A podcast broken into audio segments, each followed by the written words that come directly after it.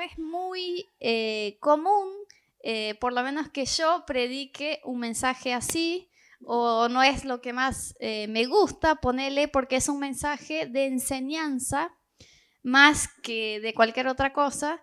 Y, este mensaje yo sentí, con Rodo estamos sintiendo ya hace un tiempo que es necesario hablar de este, de este tema acá con ustedes y también Sabemos que esto es como algo que si un cristiano no entiende, ¿sí? No si un cristiano no lo haya escuchado, porque todos ustedes seguramente ya escucharon lo que vamos a hablar hoy, pero si no lo tiene bien claro y no lo entiende, no va a disfrutar de su vida cristiana de la manera que Dios planeó. ¿sí? Nosotros a pesar de que estamos caminando con Dios y que conocemos a Dios y que elegimos a Jesús y somos cristianos, hay una pelea en nuestra mente para que nosotros no tengamos revelación de las cosas de la Biblia, ¿sí? Que sigamos ignorantes, por así decir, en los temas que son muy importantes que, que, tengamos claro para seguir avanzando con Dios. Así que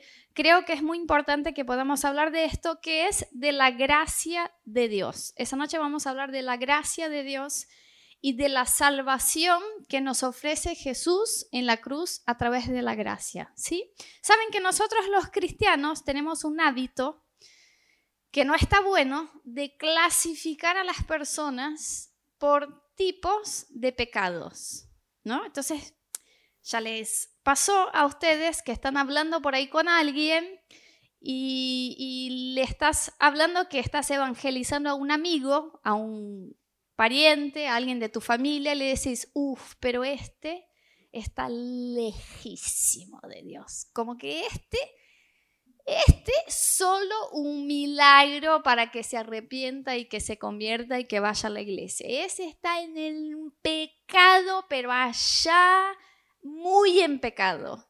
Y a veces decimos, mira, hay esta persona que es muy abierta para Dios, que solo le falta ser creyente.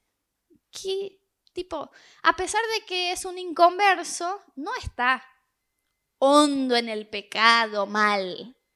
Entonces nosotros por ahí clasificamos a las personas y decimos, esas personas, ese grupo de personas necesita mucho el perdón de Dios. Necesita la salvación, necesita gracia, pero muchísimo.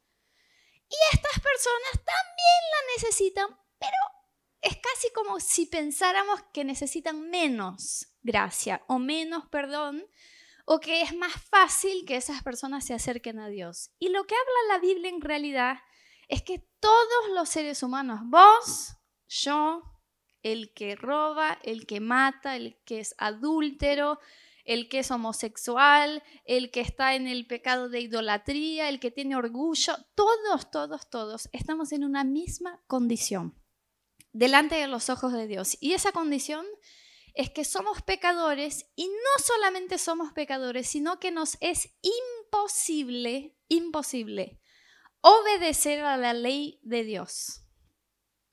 El estándar que pone Dios de lo que es santidad y de lo que es su ley es imposible que vos y yo en nuestra condición humana podamos cumplir. Es más, yo les voy a decir algo. Nosotros no tenemos la capacidad de cumplir nuestras propias leyes. O sea, nosotros como humanos escribimos leyes para ordenar el mundo. Y no somos capaces de cumplir las leyes que pusimos nosotros. Y nuestro estándar no es divino, nuestro estándar es humano. Te digo más, vos no sos capaz, ni yo soy capaz, de cumplir la ley que vos te pusiste en esta semana. ¿Cuántos de ustedes esa semana dijeron, basta? A partir de ahora voy a comer fitness. Manzana, pera, frutas, verduras. Empiezo el lunes y vas con todas las ganas. Y llega un compañero del trabajo y dice, traje facturas. ¿Y qué decís? Ah, ya fue. Y no sos capaz de cumplir, no algo que te propuso Dios, no algo que te propuso otra persona, sino algo que te propusiste vos mismo. Yo muchos días me despierto y digo, hoy hoy yo voy a liderar mi tiempo y voy a hacer tal y tal cosa. Voy a limpiar la casa, voy a ordenar las cosas, voy a hacer esto y lo otro, voy a estar con y voy a salir, voy al mercado. Y cuando llega el cansancio, viste, después de cenar, para mí, la hora así que me viene, mi batería, yo soy como un celular, les voy a explicar. Yo me despierto a las 6 de la mañana con la batería 100%. Y va bien, pero va bajando durante el día. Y cuando llegan las 9 de la noche, las 9 de la noche en punto, yo tengo 1%. Se acabó, se acabó. No puedo, y yo tenía muchos planes entre las 9 y las 12. Ese día dije, voy a hacer tal y tal y tal cosa. Y cuando termino de comer, digo, ah, me voy a dormir. O sea que nosotros somos tan inconstantes y estamos tan somos tan limpios que no podemos cumplir lo que nosotros mismos nos proponemos, lo que la sociedad nos propone como ley, y mucho menos pudiéramos nosotros cumplir la ley de Dios. Entonces lo que tenemos que entender es que no podemos justificarnos a nosotros mismos. No existe eso delante de los ojos de Dios de que yo no soy tan pecador como este de que la persona que ahora está en un boliche y se está emborrachando o está en adulterio y está haciendo todas las cosas mal, esa persona necesita más la gracia de Dios que nosotros porque estamos sentados en la iglesia. No existe eso a los ojos de Dios. Esta persona y nosotros, vos y yo, tenemos una misma condición delante de los ojos de Dios. Eso dice Romanos 3 y dice, todos pecaron y todos necesitan la gracia de Dios. Punto. Y es por eso que es tan importante que nosotros entendamos qué es la gracia. No sé si anda esto, pero quisiera leerles un versículo que está en Efesios 2.8 que dice lo siguiente. Dios los salvó por su gracia cuando creyeron. Ustedes no tienen ningún mérito en esto. Es un regalo de Dios. La salvación no es un premio por las cosas buenas que hayamos hecho, así que ninguno de nosotros puede jactarse de ser salvo. Seguro todos ustedes ya escucharon esto, que son salvos por gracia, que eso es un favor inmerecido, que eso es un regalo de Dios, pero el escuchar es muy distinto al comprender. Y en nuestra mente natural, en que estamos acostumbrados a clasificar las cosas y decir, cómo, las personas son más o menos santas, más o menos pecadoras, muchas veces nos cuesta entender en nuestro corazón que la salvación no tiene nada que ver con nosotros. Anita, pero necesitamos creer. La Biblia dice que el que crea y confiese será salvo. Sí, necesitamos creer. Pero nuestras obras, nuestro pasado, nuestro carácter, nuestras acciones no nos llevaron a la salvación. Lo único que nos llevó a la salvación fue el hecho de creer en Jesús. Pero no somos mejores que la gente que no es salva porque no son las cosas que hicimos que nos hicieron alcanzar la gracia de Dios y el favor de Dios. ¿Y por qué es tan importante entender eso? Porque si nosotros empezamos a pensar que nuestras acciones nos dieron la salvación, empezamos primero a no distribuir gracia a los demás, porque decimos, mira, yo hice todo bien, yo voy a la iglesia, yo oro, yo diezmo, yo tengo mi tiempo devocional, yo no traiciono a mi pareja, así que Dios tiene su favor sobre mí. Ahora, vos, que estás tan mal, tendrás que orar mucho y que Dios tenga misericordia de tu vida y que te salve. Entonces empezamos a pensar que somos mejores que los demás. Y encima, la manera como nos relacionamos con Dios es por merecimiento. Entonces, Señor, ¿cómo no recibí tu bendición si yo hice esto y el otro y el otro? Es como el pródigo, pero el pródigo hermano. No el hijo pródigo que se fue de la casa y volvió. El que se quedó, que dijo, a mí nunca me hiciste un asado y a este. O sea, no te puedo creer que a este, que hizo todo mal, le estás haciendo una fiesta. ¿Y qué le contesta el papá? Vos siempre tuviste todo. El asado lo hubieras tenido todas las noches si quisieras. Vos sos mi hijo. Pero si no entendemos la gracia de Dios, empezamos a sentirnos mal cuando fallamos. Entonces no querés venir a la iglesia en la semana que pecaste porque sentís que Dios va a estar enojado cuando entres acá. Y sí, estás muy orgulloso de levantar tus manos y adorarle a Dios cuando tuviste una semana que no fallaste tu devocional, pero ni un día. Entonces empezamos a relacionarnos con Dios como si la gracia de Dios y el favor de Dios sobre nosotros fuera una cuestión de merecimiento y no de regalo. Pero la verdad es que dice la Biblia que Dios nos salvó por su gracia para que ni vos ni yo tengamos orgullo de ser salvos y que podamos mirar a los demás con la misma gracia que Dios nos ofreció a nosotros. Y lo que dice la Biblia es que hay una sola cosa que un ser humano tiene que hacer para recibir la salvación por el sacrificio de Jesús en la cruz y esto es creer. La Biblia dice que recibimos la salvación por la gracia de Dios, o sea, es un regalo. Dios se dio cuenta que nosotros en, nuestra, en nuestro pecado no podríamos cumplir su ley, entonces nos extendió gracia, un favor al decir, aún así yo voy a justificarlos mediante la sangre de Jesús. Y lo que tenemos que hacer nosotros para recibir esta salvación es creer. Dice la Biblia que el que crea será salvo. ¿Sí? Entonces recibimos la salvación y solo podemos recibir la salvación por medio de la fe.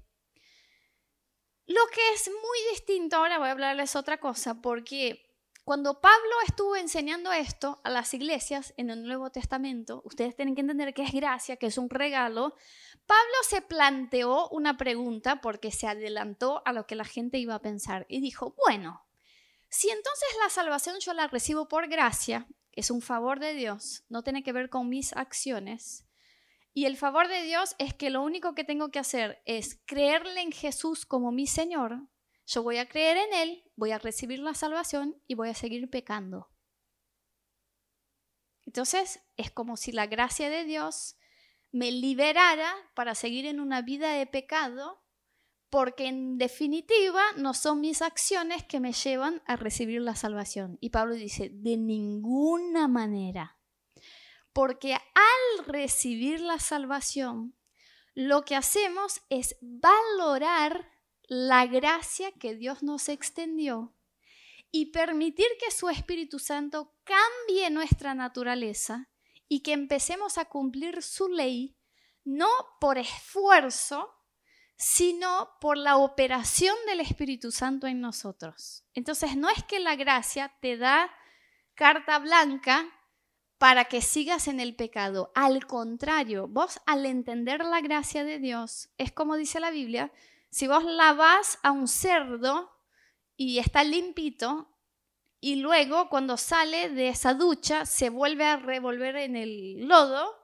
no sirvió de nada. Entonces, que uno vuelva a vivir en pecado quiere decir que no entendió la gracia de Dios. Pero es distinto que vos sepas que haces las cosas bien, que haces las cosas según lo que enseña la Biblia, porque valorás la gracia de Dios y no porque esto te lleva a ganar la salvación.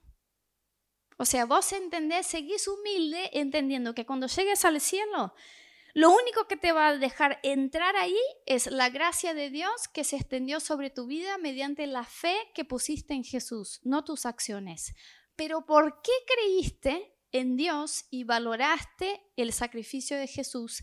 Cambiaste tus actitudes y pasaste a vivir en santidad de manera que honra a Dios, no para ganar la salvación, pero ¿por qué ganaste la salvación? ¿Sí? Bueno, entonces seguimos. ¿Hasta acá bien? Tanto es así que la Biblia dice, ustedes tienen que demostrar frutos de arrepentimiento. ¿Qué significa eso? Que si ustedes se arrepintieron de sus pecados y creyeron en Jesús y recibieron la salvación por medio de la sangre de Jesús, su vida debe demostrar evidencias de tu fe. Entonces, no solamente no seguís viviendo igual, como pasás a tener un cambio radical en tu vida, que es la evidencia que recibiste la salvación. Ahora, quiero hablarles algo que es súper importante que, podamos entender como iglesia, que es que la voluntad de Dios es que todos sean salvos. Decía ahí en tu cabeza, la voluntad de Dios es que todos sean salvos. Voy a mostrarles algunos versículos. Hay un montón de versículos en la Biblia, pero yo voy a mostrarles algunos versículos que nos dejan muy eh, claro que esto es una verdad incuestionable de que el corazón de Dios es salvar a todos. Miren lo que dice 1 Timoteo 2, del 4 al 6. Dice, pues Él, Dios, quiere que todos sean salvos y lleguen a conocer la verdad. Porque hay un solo Dios y un solo mediador entre Dios y los hombres, Jesucristo, hombre, quien dio su vida como rescate por todos. Es muy importante que esas dos palabritas que dicen todos la tengamos presente. Dios quiere que todos sean salvos y Dios, Jesús, cuando entregó su vida, la entregó por todos. Luego hay otro versículo más que dice, porque tanto amó Dios al mundo, al mundo entero, a toda su creación, que dio a su Hijo unigénito para que todo el que crea en Él no se pierda, sino tenga vida eterna. Miren lo que está diciendo la Biblia. Cuando Dios ofreció a Jesús en la cruz como un sacrificio, Él estaba amando y haciendo eso por amor a todo el mundo para que cualquiera que crea y reciba tenga la vida eterna. Luego dice la Biblia también en el libro de Juan, capítulo 6, porque la voluntad de mi Padre es que todo el que reconozca al Hijo y crea en Él tenga vida eterna, y yo lo resucitaré en el día final. Más claro imposible. Jesús está diciendo, el corazón de Dios Padre es que todos sean salvos. Y hay otro versículo más que está en Romanos 10 que habla mucho de la salvación, del plan de Dios para la salvación, que dice, porque todo el que invoque al nombre del Señor será salvo. Entonces, Dios creó a la humanidad, la humanidad cae en pecado, no tiene la capacidad de justificarse de sus acciones por sí. Dios envía a Jesús para morir en la cruz y dice, todo, toda persona desde la existencia del mundo hasta que vuelva Jesús. Toda cualquiera que crea y que confiese a Jesús como su Señor será salvo. ¿Y por qué les estoy diciendo eso tan enfáticamente y, y, mostrándoles todos esos versículos? Porque hay una corriente de doctrina, por así decir, que cree que la salvación es para los que fueron elegidos para ser salvos. No sé si ustedes ya escucharon eso. Eso viene del calvinismo hace muchos años, que enseñó lo siguiente. Dios, en su soberanía, a pesar de que nos creó a todos y creó a todas las personas, Dios ya eligió de antemano cuáles son las personas que iban a ser salvas. Y a estas personas Dios dio la capacidad de que crean en Jesús y reciban la salvación. Ahora, yo les voy a mostrar por qué, según la Biblia y el carácter de Dios, esto no es verdad. Porque primero dice la Biblia que Dios amó, eh, no dejáis, que Dios amó a todo el mundo. Entonces, si nosotros partimos del punto de que Dios tiene elegidos para ser salvos, el amor de Dios es selectivo. Entonces Dios creó a todos, Dios ama a todos, pero algunos Dios creó para ir al infierno y otros Dios creó para ir al cielo. Y en definitiva, no es la decisión de la gente que define a cuál lado van, sino una decisión predeterminada de Dios de que estas personas son las elegidas para la salvación y estas no. Es más o menos así, como si yo tuviera hijos, yo tuviera Meli, yo tuviera Daniel y otros dos hijos, yo tengo a cuatro hijos. Y yo decidí que a dos de estos hijos yo voy a crear eh, con amor y que yo les voy a dar todas las enseñanzas que ellos necesitan para que sean sanos. Entonces yo les voy a enseñar a comer verduras, frutas, les voy a enseñar que es bueno que practiquen actividad física, les voy a dar todo esto. Y a otros dos, yo no les voy a dar esto y ellos van a crecer con malos hábitos para que no tengan salud. Eso, humanamente hablando, eh, ¿se acuerdan que cuando la Biblia habla del amor de Dios Padre por nosotros, Dios hace una comparación con el amor del papá y de la mamá natural? Dios dice, si una mamá que todavía da el pecho pudiera olvidarse de su bebé, lo que sería rarísimo, pero la Biblia dice, aún así yo jamás me olvidaría de ustedes. Dios está diciendo que el amor de Dios Padre es muy superior a nuestro amor humano como papás. Y ya en mi cabeza humana como madre sería imposible que yo, desde mi posición de madre, hiciera una elección distinta a dos de mis hijos. ¿Sí? Cuanto más al amor de Dios que es perfecto y que declara la Biblia que Dios amó a todo el mundo, Dios, ¿cómo podría Él tener un amor distinto aparte de su creación. Además de eso, la Biblia habla acerca de algo que se llama libre albedrío. Esta palabra libre albedrío no está en la Biblia de esta manera, pero el concepto sí está. Y esto significa que Dios nos creó con la capacidad de tomar decisiones. Entonces, lo que hace ese concepto de la predestinación, vamos a decir así, que es que Dios ya eligió quién va a ser salvo, es que saca de la historia el libre albedrío. O sea, no toma en consideración la elección de uno en creer o no creer en Dios. ¿Se entiende? Y cuando la Biblia habla de libre albedrío, yo les puse un versículo ahí, por ejemplo, cuando Dios está hablando con su pueblo, ahora podemos pasar uno más, Dice así en Deuteronomio 30, 19, dice, hoy pongo al cielo y la tierra por testigos contra ti, de que te he dado a elegir entre la vida y la muerte, la bendición y la maldición. Elige pues la vida para que vivan tú y tus descendientes. ¿Qué está hablando ahí la Biblia? De una capacidad de decisión. Dios está diciendo, yo pongo dos cosas delante de ti, vida y muerte y te lo suplico que elijas la vida, pero te dejo la capacidad de elegir. Es como si yo como mamá le enseñara a Meli, Meli, si vos comes frutas y verduras y tomas agua y comes sano, eso va a ser mucho mejor para tu salud que si comes como tu papá. ¿Sí? Pero aunque yo le enseñe y le diga, por favor, elijas bien, ella sigue teniendo la capacidad de decisión cuando sea grande. Entonces yo puedo hacer mi mejor esfuerzo en decir, hacerlo así, y si ella comprende y me cree, va a elegir bien. Pero yo como mamá lo que hago es todo mi esfuerzo para que ella decida bien. Es lo que hace Dios. Dios dice, yo estoy poniendo delante de, ti dos cosas y ya te digo que tu fin va a ser bueno si elegís la vida. Por favor, elegí la vida. Pero aún así Dios como Padre nos da la capacidad de elección. Y vos te podés preguntar, pero Anita, ¿por qué?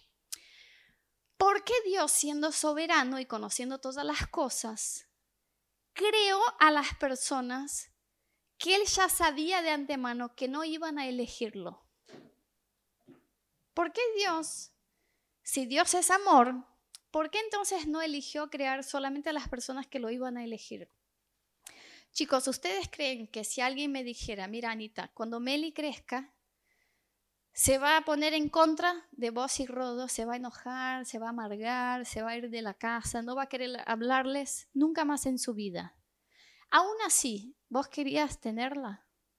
¿Ustedes creen que yo iba a decir que no? Obvio que yo quiero tenerla, pero ¿y si va a hacer malas decisiones en su vida? Si va a ir a las drogas, si se va a alejar, si va a flashar, si va a ser una chica re loca. Aún así, yo quiero tenerla si tuviera la, la, la capacidad de conocer al futuro y tuviera la capacidad de elegir tenerla o no tenerla, aún así yo la hubiera tenido por el simple hecho de querer que exista porque la quiero, porque es mi hija. Entonces Dios, en su amor y justicia, justamente por ser amor, decidió crear a todos sus hijos porque no es el hecho de que nosotros digamos yo digo sí para Dios que hace con que Él nos ame. Dios ama a las personas que lo rechazan de la misma manera que ama a las personas que lo quieren. Y esa es la soberanía de Dios. Pero lo que hace Dios es darnos todas las indicaciones de que lo elijamos a Él. Eso te va a hacer bien. Es como yo que voy a crear a Meli, no sé, 20 años diciéndole come sano, come sano, come sano. Y a Rodo también a ver si en algún punto del proceso Rodo se convierte de su adicción a los dulces y pasa a comer bien. Pero voy a estar diciendo, porque espero, tengo esperanzas de que ella elija bien. Dios hace lo mismo, Dios nos está señalando, Dios está señalando a la humanidad, a las personas. Eso no te va a llevar bien, eso no te va a hacer bien. Elegime a mí, yo te voy a curar, yo te voy a sanar, yo te voy a perdonar. Pero aún así, Dios deja la capacidad de elección de las personas. Y esa doctrina que enseña que la salvación es para los elegidos, saca este, esta capacidad de decisión, porque si Dios eligió, por ejemplo, que yo sea salva, yo soy una de las elegidas, no tiene que ver con mi capacidad de decisión de decir yo quiero hacer bien y quiero elegirle a Dios. Total, eso fue algo que Dios predestinó en el pasado y yo solamente eh, soy atraída a Dios por la obra que Él está haciendo en mi vida. Luego, además de eso, eso sacaría de nosotros una responsabilidad por nuestros hechos. Miren, cuando Dios creó al hombre, Adán y Eva los puso en el jardín. Y ni bien los creó, Dios les dio una responsabilidad. Primero Dios creó al hombre y le dijo, mira, vos tenés que nombrar a todos los animales, vas a cuidar el jardín, tenés que hacer todo bien. Después, cuando se da cuenta que el hombre no estaba bien solo, dice, mm, ¿le falta algo? Sí, le falta algo. No, le falta todo, le falta la mujer. Entonces Dios crea a la mujer y Dios les dice, yo creé a los animales marinos, a los animales terrestres, para que ustedes dominen sobre ellos. Dios está otorgando a la raza humana responsabilidad. Después vos vas leyendo la Biblia y ves que la Biblia dice, si vos haces bien, vas a cosechar bien. Si vos sos generoso, vas a prosperar. Si vos hablas la verdad, vas a tener éxito. ¿Qué está haciendo Dios? Está diciendo, vos tenés parte de responsabilidad sobre tus hechos. Ahora, si yo fui elegida para ser salva, yo puedo hacer lo que se me cante que yo voy a ir al cielo, porque yo soy parte de los elegidos. Y si vos, Pipe, lamentablemente no fuiste uno de los elegidos, puedes hacer todo lo que se te ocurra de bueno que vas a ir al infierno. Entonces no tenemos responsabilidad sobre nuestros hechos, ni vos ni yo. Somos marionetas, se dice, de una elección divina anticipada que eligió por nosotros, entonces podemos hacer lo que sea. O sea, el pecado y, la santidad y hacer las cosas bien pierden el sentido si yo pienso que Dios tiene sus elegidos. Y por último, como si eso ya no fuera suficiente, para que entendamos que la salvación no es solamente acción de Dios, a pesar de que es acción de Dios, em, Dios nos dice como iglesia que debemos ir a todo el mundo y predicar el Evangelio a dice predicar a los elegidos. Porque sería más fácil que Dios pusiera una marca en los que son, viste, cuando nace el bebé, nace con algo que sabemos, este está predestinado, entonces vamos a enseñarle la Biblia porque va a tener fe suficiente que le va a dar el Espíritu Santo para creer. Pero la Biblia dice, pasamos uno más. Dice, eh, cuando Dios le da la comisión, ah, ¿no puse? Les voy a leer yo, ¿sí? Marcos 16, bueno, es muy conocido, pero les voy a leer igual. Marcos 16, 15. Les dijo, vayan por todo el mundo, anuncien las buenas nuevas a... Y el que crea y reciba será. Entonces pierde el sentido el ministerio de la iglesia si nosotros en total... Imagínate que vos tenés que salir a predicar, hacer un evangelismo. Y, y decir, Señor, y si hoy de esos cinco mil que me van a escuchar predicando, no hay ninguno que es elegido. ¿Para qué está el ministerio? ¿Para qué está el evangelismo? Es más, ¿sabes qué vemos en la Biblia? La intercesión por la salvación de la gente. Por ejemplo, cuando Dios le dice a Abraham, Sodoma, me cansé, están en pecado, hacen todo mal, me rechazan, los voy a destruir. Dice la Biblia que Abraham empieza a interceder por esa ciudad, pero Señor, ¿y si hay 50 personas ahí que hacen las cosas bien? bueno, no la voy a destruir. ¿Y si hay 45? ¿Y si hay 40? ¿Y si hay 30? Y empieza, dice, Señor, si hay 5, dice, no, no la voy a destruir. Vemos a Jonás, por ejemplo, que cuando es enviado a Nínive, Dios dice, mira, lo mismo. Me cansé, Nínive hace todo mal, no me escuchan, me rechazan, elección personal, me están diciendo no, los voy a destruir. Anda y anuncia la destrucción. No dice anunciar la salvación, dice anuncia que en tres días los mato. Jonás no quiere, bueno, pelea, ustedes saben, va, el pez lo traga, cambia la idea, eh, va a Nínive, predica. ¿Qué pasa? La gente se arrepiente. ¿Y qué hace Dios? Lo salva. Y Jonás se enoja con Dios porque dice, yo sabía, yo sabía, yo sabía que sos un Dios misericordioso, que yo iba a decir que los ibas a destruir, ellos se iban a arrepentir y vos ibas a cambiar la idea. Y ahora los vas a salvar. Y se enoja con eso.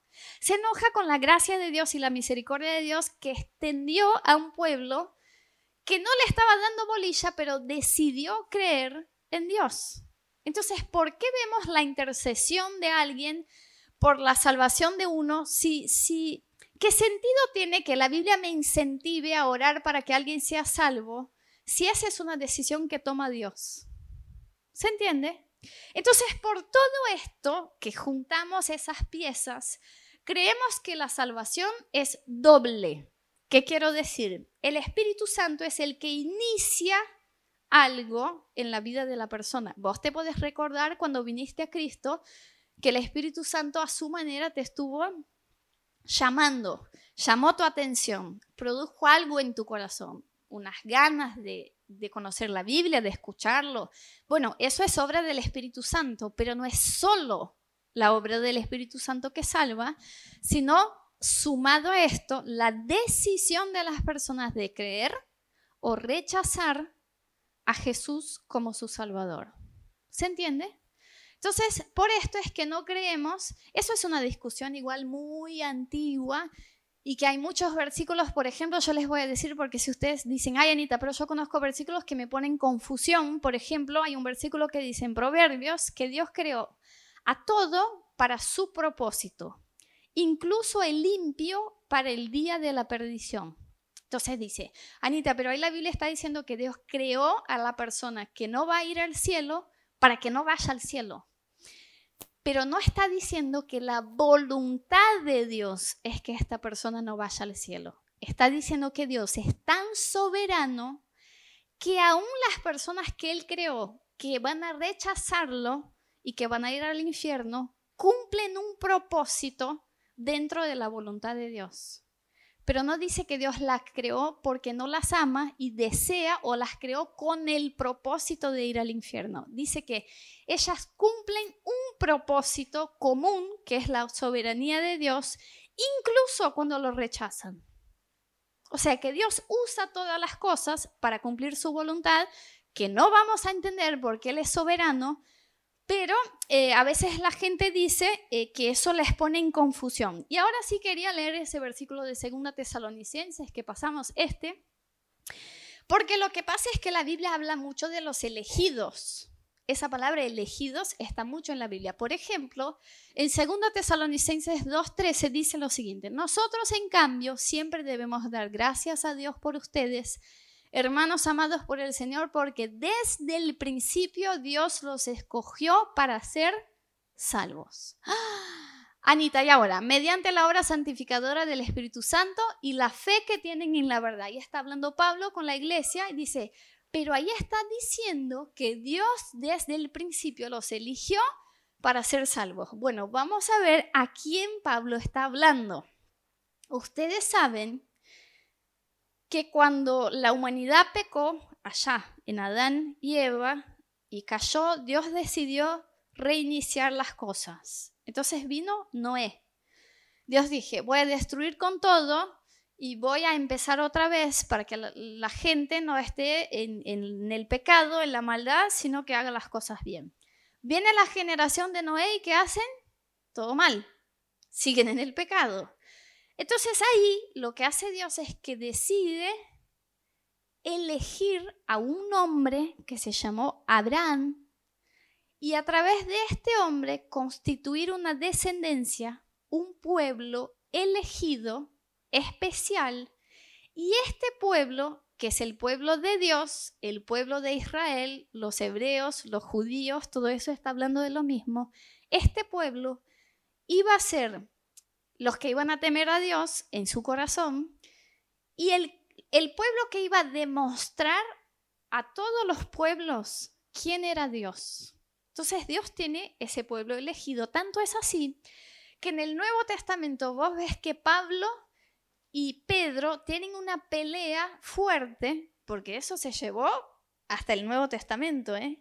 de que Pedro no quería que Pablo predicara a los gentíos. Cuando la Biblia habla de gentíos es cualquiera que no es judío. O sea, cualquier persona que no era de sangre, del linaje de Abraham, era un gentío.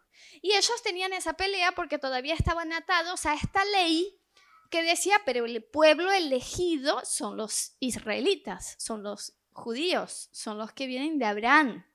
Ellos son los elegidos, ellos son los, los demás son y luego el Espíritu Santo tiene que hacer una obra en el corazón de ellos, ustedes conocen las historias de los sueños y todos los que les da, para decirles, mira, Jesús cumplió la ley. Jesús, cuando Jesús muere en la cruz, Él es el cumplimiento de la ley. Y Jesús extendió la salvación a todos los pueblos. Tanto es así que cuando Jesús resucita, dice a sus discípulos, vayan por todo el mundo y prediquen el Evangelio a toda criatura, bauticen, los que crean serán salvos y dicen, por toda Samaria, Judea y Jerusalén. Los está diciendo afuera de donde están los judíos. Dice, muchachos, la cosa cambió. Ahora esta salvación por gracia se extiende a todos. De hecho, la promesa que Dios había hecho a Abraham decía, todas las naciones de la tierra serán bendecidas por tu familia. Porque el plan de Dios ya era, a través de un pueblo elegido, de una familia elegida, de un linaje elegido, que la salvación se extendiera a todos los que crean. ¿Se entiende? Entonces, cuando la Biblia está hablando que hay un pueblo que Dios eligió desde el principio, si vos estudias un poquito más, vas a ver que la Biblia dice, yo los elegí y ustedes me rechazaron. Y entonces ahora Dios se enojó. ¿Por qué? Porque el pueblo de Israel también empezó a hacer las cosas mal. Y Dios dice, justo el pueblo que yo elegí se convirtieron en religiosos y no entendieron la gracia. Con más razón yo voy a extender a todos Muchas de esos, muchos de esos pasajes está hablando de este pueblo elegido. Y vos cuando lees decís, ¡Ah! entonces Dios tiene elegidos para ir al cielo. Bueno, Dios tiene un pueblo elegido, que es el pueblo de Israel, para bendecir al mundo a través de esa gente. Entonces, por ahí se dan esas malas interpretaciones o esas confusiones eh, de la interpretación, pero eh, lo que tenemos que recordarnos siempre que la Biblia es un todo que no podemos interpretar un pasaje sin entender el carácter de Dios como un todo. Si hay algo que va en contra de lo que Dios es en su naturaleza, hay algo que estamos perdiendo. Entonces, eh, tenemos bien entendido y está claro que la salvación es por fe, que no es un mérito, que la gracia de Dios es un favor que no merecemos y que se extiende a todos. Y por último, lo que quería leerles, pasamos uno más, este. Dice, de hecho, Cristo es el fin de la ley para que todo el que cree reciba la justicia. Miren, antes de que Jesús muriera en la cruz, vivieron generaciones y generaciones y generaciones de personas. ¿Cómo esas personas podían recibir la salvación si Jesús no había hecho el sacrificio en la cruz? ¿Ya se pusieron a pensar esto? Nosotros hoy decimos, Señor, yo creo, recibo, amén, estamos salvos, como hacían ellos. Como ellos son previos a la muerte de Jesús en la cruz, lo que tuvo que hacer Dios es crear una ley para que los que cumplieran la ley fueran salvos. Parte de esta ley, por ejemplo, era el sacrificio de animales. Entonces decía, como todavía no murió Jesús en la cruz, ustedes están en pecado, se tienen que justificar.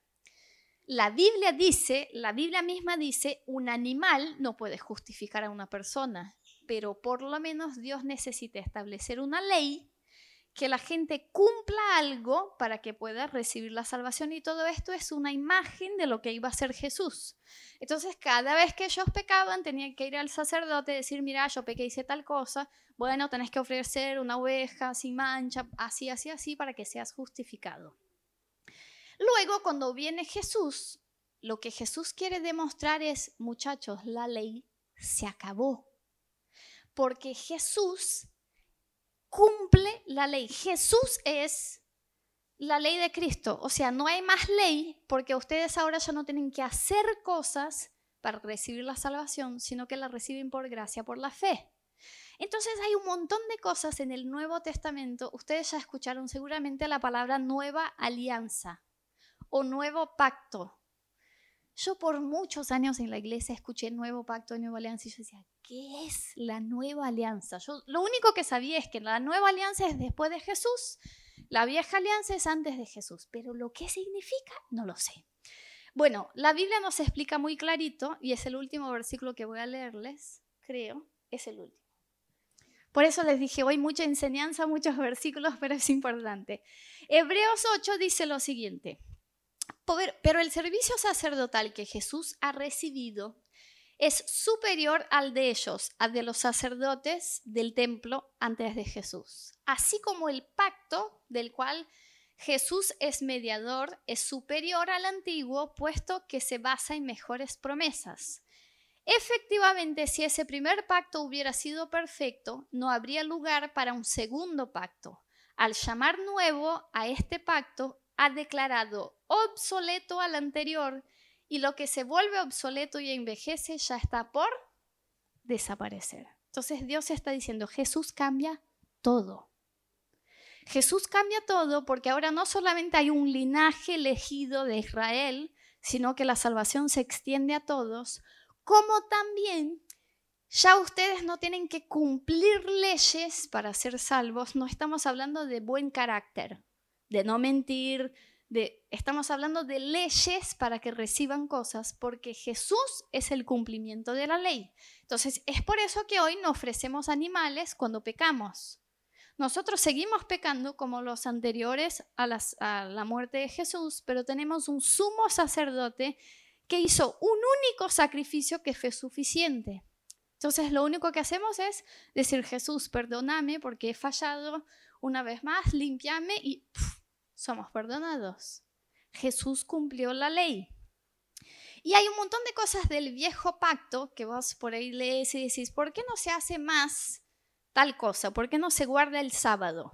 Porque Jesús cuando vino, por ejemplo, y sanó a un enfermo en un sábado, los israelitas, el pueblo elegido, se traumaron y dijeron, ¿cómo? Si la ley nos dice que no podemos trabajar un sábado. Y Jesús dice, que el reino de Dios es superior a la ley y que Dios es Señor del sábado. Está diciendo, gente, hay algo nuevo que está pasando. No existe más este cumplimiento de la ley para que ustedes logren algo porque Cristo es el cumplimiento de la ley. ¿Por qué no se circuncida más a los cristianos? Ustedes saben que en, la Biblia habla de la circuncisión. Entonces, el linaje de Dios, vos aceptaste a Cristo, la marca de tu fe es la circuncisión. Después Pablo en el Nuevo Testamento habla de la circuncisión del corazón. Dice que en tu corazón vos sos marcado como para vivir para Dios en santidad, pero no es una circuncisión externa, porque todos esos ritos, esos, esas leyes, esas prácticas se cumplen en la persona de Jesús. Entonces, eso es el tal del nuevo pacto, de la nueva alianza de la cual vos y yo somos parte. Hoy podemos entrar a la presencia de Jesús porque no somos descendencia de Abraham, no sé si acá hay algunos judíos de sangre. Bueno, sacando a Uli, que es judío, eh, ninguno de nosotros pudiera entrar al cielo si no fuera la gracia de Dios que le extendió a todos los pueblos. Y ninguno de nosotros pudiera estar acá hoy sin haber cumplido todas esas leyes si no fuera por Jesús. Por eso hoy para nosotros es tan más sencillo como creer y recibir a Jesús en nuestro corazón. Y esto es tan importante porque cambia dos cosas. Cambia la manera como te relacionas con Dios, porque entendés que es gracia. Cada vez que entres a tu habitación a orar, es gracia. No es que hice algo esta semana que me hizo merecer, es gracia. Y cambia la manera que miras a los demás, que oras por los demás, que crees por la salvación de los demás. Imagínate si vos te enterás que tu papá, tu mamá, tu hermano no son elegidos, ¿qué ibas a hacer? Pero podés, podés aplicar fe y orar por la salvación de tu familia basado en que Dios envió a Jesús porque amó a todo el mundo para que todo el que crea en Él no se pierda, sino tenga la vida eterna. Seguramente el que inicia algo es Cristo, es el Espíritu Santo. Dice la Biblia que nadie puede venir a Dios si no es por la obra del Espíritu Santo. Estamos acá porque nos convenció el Espíritu Santo, pero también elegimos nosotros rechazar o aceptar y esa es nuestra esperanza al predicar a alguien más. Que esa persona puede escuchar lo que le estamos hablando y decir, yo recibo a Cristo. Y aun cuando esa persona decide rechazar, el amor de Dios insiste, como hizo en Nínive, que si esa persona se arrepiente al final, Dios le dice, entra conmigo, como hizo con el que murió crucificado al lado de Jesús.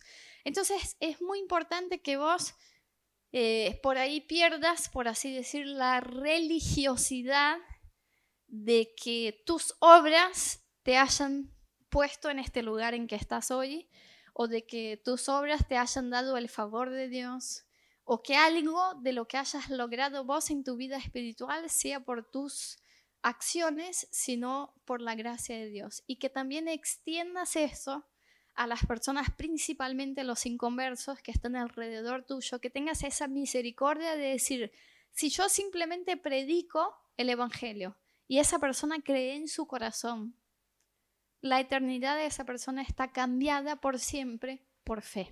Amén. Así que quiero invitarte a que cierres tus ojos.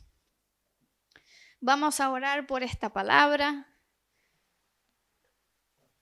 y que puedas pedirle a Dios en esta noche que Dios te dé entendimiento y fe, porque eso es algo que obra Dios en nuestro corazón, para comprender la gracia de Dios, para dejar caer de tu vida hoy todo concepto que te pueda poner en orgullo o que pueda hacerte alejar de la gracia de Dios por pensar que vos podés llegar a merecer la salvación por lo que has hecho. Nuestra condición y la condición de las personas que en este momento están totalmente alejadas de Dios es una sola y es que necesitamos el perdón de Dios, que necesitamos la gracia de Dios, que necesitamos ese regalo, este favor que nos ha ofrecido Jesús en la cruz. Así que lo primero que quiero hacer es pedirte, que repitas conmigo una oración, recibiendo a Jesús en tu corazón como tu Salvador. Decirle así, Señor Jesús, en esta noche yo te confieso como mi Señor y mi Salvador. Yo te recibo en mi corazón. Perdóname de mis pecados. Gracias por haberte ofrecido en la cruz, en mi lugar. A partir de este día, quiero ser tu hijo, porque creo en ti. En el nombre de Jesús. Amén. Aún con tus ojos cerrados, si esta noche, al comprender todo esto, tomaste la decisión de entregar tu vida a Jesús, de poner tu fe en Él para ser salvo, quiero pedirte que levantes una de tus manos como una señal delante de Dios de tu fe. La Biblia dice que los que se avergüencen de Él delante de los hombres, Él también se avergüenzará de esta persona delante de Dios. Pero que los que tengan el coraje de proclamarlo delante de los hombres, también Jesús lo hará delante de Dios. Así que como para confirmar esta decisión, te pido que levantes una de tus manos delante de la presencia de Dios. Gracias Jesús. Gracias por cada decisión tomada esta noche de entrar por las puertas de la gracia, de decir que tu perdón es suficiente, Jesús. Te pido que puedas cambiar la vida de cada una de esas personas que hoy tomaron esa decisión, que puedas, Dios, eh, abrazarlas con esta gracia, con esta misericordia, para que puedan vivir en tus propósitos, Señor. Y si vos estás acá esa noche y decís, no, yo ya camino con Dios, yo tengo esta decisión tomada, pero yo necesito una comprensión más grande de la gracia de Dios, para que no me aleje de esta gracia, para que eh, en mi corazón yo no me vuelva religioso, para que en mi corazón yo no sea como ese pueblo de Israel que fue a cuestionar a Jesús, ¿por qué no hacemos las cosas como debemos hacer? Pero que yo pueda comprender que Jesús es suficiente en mi lugar. Decirle Espíritu Santo, ayúdame, ayúdame a conocer tu verdad, ayúdame a conocer tu gracia. Cambia mi corazón, Señor, que yo tenga un corazón humilde delante de tu presencia, de comprender mi condición y de amar a los que están alrededor mío con la misma gracia con que yo fui amado por ti. Señor, oramos como iglesia que podamos recibir tu gracia en esta noche, que podamos caminar en gracia, que nada, Dios, nos aleje de tu gracia, de comprender, Dios, que tu favor sobre nosotros es un regalo, Dios, y que podamos eh, crecer, Dios, en nuestra madurez, en desarrollar nuestra salvación, en conocerte y en profundizar nuestra relación con tu Espíritu Santo. En el nombre de Jesús. Amén y amén.